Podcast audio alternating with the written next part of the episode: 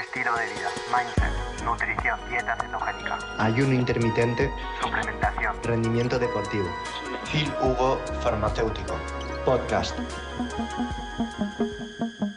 El problema de meter un antidiabético por la noche, tipo berberina o R-ala, incluso si es natural, puede hacer que la persona duerma menos. Es decir, que, que la conciliación del sueño sea más baja. Te cueste dormirte. Esto pasa muchas veces. El R-ala eh, normalmente te da bastante energía y la berberina eh, no es que te dé energía, pero por la noche suele activar bastante. Por eso es un poco el problema también de poder sufrir en personas que ya tienen un problema de regulación de la glucosa, hipoglucemias por las noches y que estas hipoglucemias les despierten. Empeorar todavía más el cuadro, porque si las despiertas, eh, impides la correcta secreción, hormona, crecimiento y compañía. Entonces, por eso, lo de meter este, en este momento, a nivel que es fisiológico, tiene muchísimo sentido, muchísimo. El problema es, ¿se van a despertar estas personas por la noche por a lo mejor sufrir hipoglucemias y tener ahí un pico de cortisol donde no los quieren?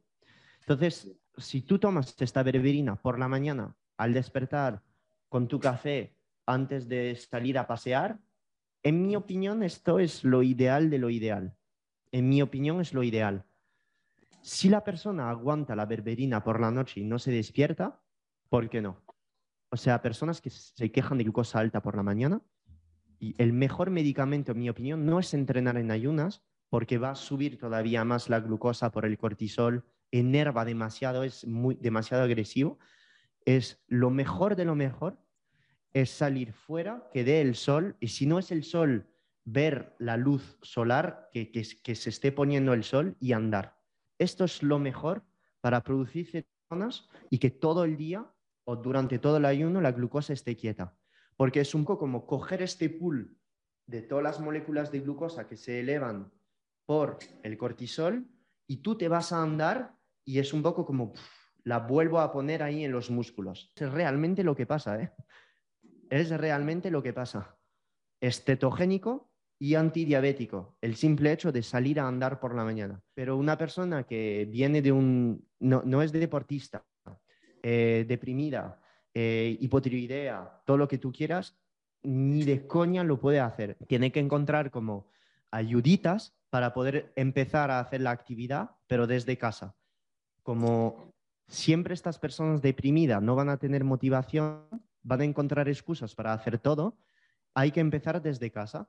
Como ya no hay motivación para salir fuera porque va a haber la excusa o de la lluvia, o del niño por la escuela, o de no quiero despertar antes porque tengo sueño, o de eh, no, tengo motivación por la mañana, o de no hace sol, no sirve de nada. Entonces, a estas personas yo les recomiendo, si no quieres salir por X razón, no te voy a forzar, pero antes de meter este hábito en tu vida, yo intentar con un dispositivo en casa, en Amazon, donde andes en casa.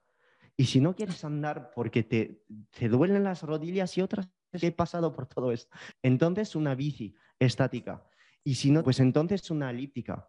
Y si no tienes pasta para la elíptica porque es que estás mal de pasta, pues te compras un step a 30 dólares en Amazon. Que al final siempre, siempre hay cosas, siempre. Luego al final la persona empieza a hacer este pequeño cardio de 10 minutos, bebiendo su café, chequeando su móvil.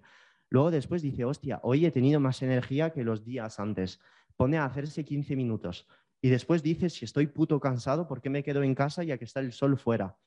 empieza a salir 15 minutos y ya es así.